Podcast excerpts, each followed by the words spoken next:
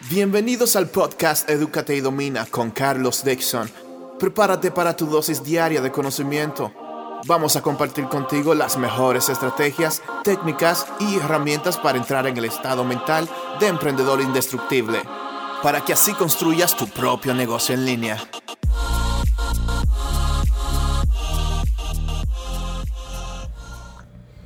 Bien chicos, en el episodio de hoy voy a estar hablando acerca de la educación porque acabo de terminar un libro de Jürgen Klarik que se llama Neuroventas. Se llama Véndele a la mente, no a la gente.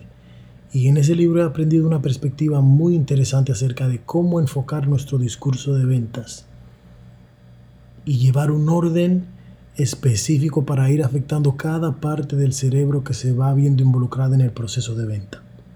Empezando por el cerebro reptil, como ya había explicado en capítulos anteriores, que es nuestra base, nuestro cerebro instintivo, el límbico, que es la parte que maneja las emociones, y luego el córtex, que es la parte lógica, ¿no? la parte de la razón, la que intenta racionalizar el por qué compramos una cosa o el por qué tomamos las decisiones que tomamos. Entonces, terminando de leer ese libro, me doy cuenta de cuánto he podido expandir mi perspectiva con relación al discurso de ventas y a cómo presentarle un producto a una gente para que compre, cómo venderle a sus emociones directamente y no a su mente lógica, contrario a lo que yo pensaba. Y es que he aprendido tanto en ese libro que quiero hablar hoy de la importancia de la educación, porque si bien es cierto que vamos al colegio, hacemos nuestros grados básicos, luego de allí salimos a la universidad y cursamos una carrera, pero la gran mayoría de profesionales hoy en día, mientras estábamos cursando la carrera, estábamos locos por terminar con eso. O sea, llega un momento en la universidad en donde tú lo que quieres es salir de allí. Ya se te olvidó la pasión con la que iniciaste la carrera, se te olvidó la pasión que, tenía, que tenías por los estudios, ese deseo de conocer y aprender cosas nuevas se esfuma y llega un momento en el que uno se cansa tanto de la rutina que lo que quiere es salir de allí acabar con eso, graduarse y sentir que ya pasó esa página, que ya terminó. Y te menciono eso porque esa sensación de que ya terminé es una sensación que no podemos permitir que se anide en nuestro pensamiento cuando se refiere a educación. Porque la educación, según mi propio concepto, no es algo que termina, sino que es algo que se mantiene de forma perpetua hasta que dejamos de existir. Nuestra educación debe de obedecer un proceso continuo y perpetuo que nunca termina y que siempre se mantiene en constante expansión hacia todos los niveles, tanto en el ámbito profesional como en el ámbito personal, que también nos suele ocurrir. Solemos salir de la carrera o solemos tener mucha pasión por nuestra carrera y adentrarnos mucho en nuestro mundo. Si somos abogados, nos adentramos mucho en nuestro mundo de abogacía. Si somos tecnólogos, nos adentramos muchísimo en el mundo de la tecnología y solo queremos hablar y pensar en tecnología.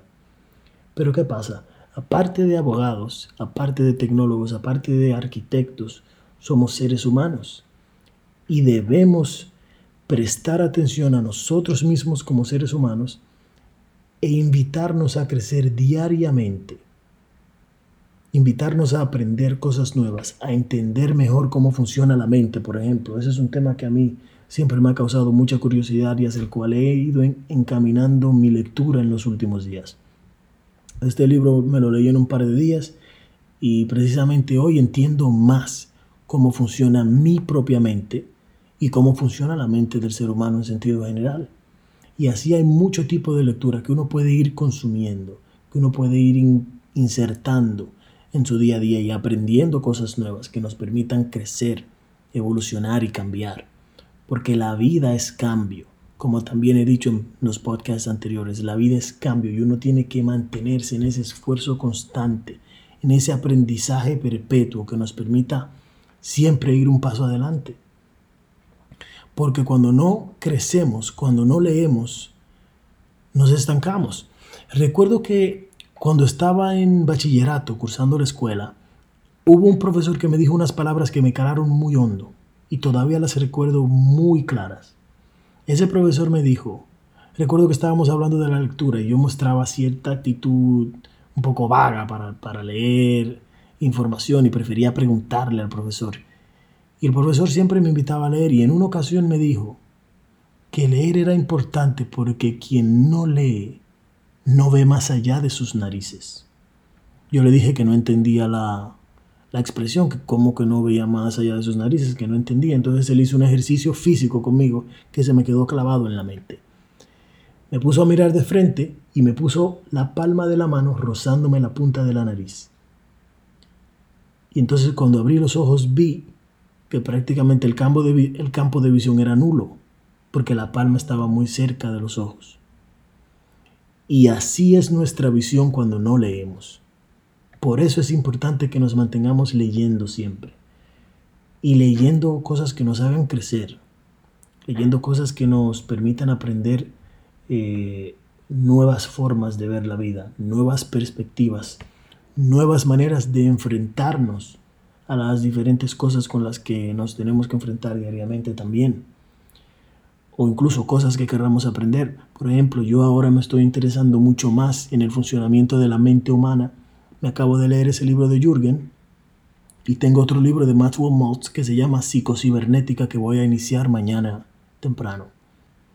Y si a estas alturas tú no recuerdas cuándo fue la última vez que leíste un libro, te voy a dejar un reto para el día de hoy. No para el fin de semana ni nada de eso, para el día de hoy. Busca un libro que hable de un tema que te guste, algo que quieras aprender, algo que te apasione. Y si no te llega nada a la mente, busca un libro de crecimiento personal o busca un libro que tenga un título que te llame la atención, cómo ganar dinero en el 2020, eh, Secretos de la mente millonaria de T. Harv Eker, o puedes buscar un libro que se llama Padre rico, Padre pobre, o puedes buscar ficción. Puedes leer El Quijote si quieres, pero busca algo, esa es tu tarea de hoy, busca algo y lee por lo menos cinco páginas, que eso no te va a tomar ni tres minutos. Lee cinco páginas para que le des información nueva a tu cerebro, para que lo ejercites, ya que leer hacia la mente lo que el ejercicio hacia el cuerpo. Yo soy Carlos Dixon, nos vemos en el próximo episodio chicos. Este ha sido el episodio de hoy. Recuerda suscribirte para aprender más todos los días y tomar acción. Edúcate y domina.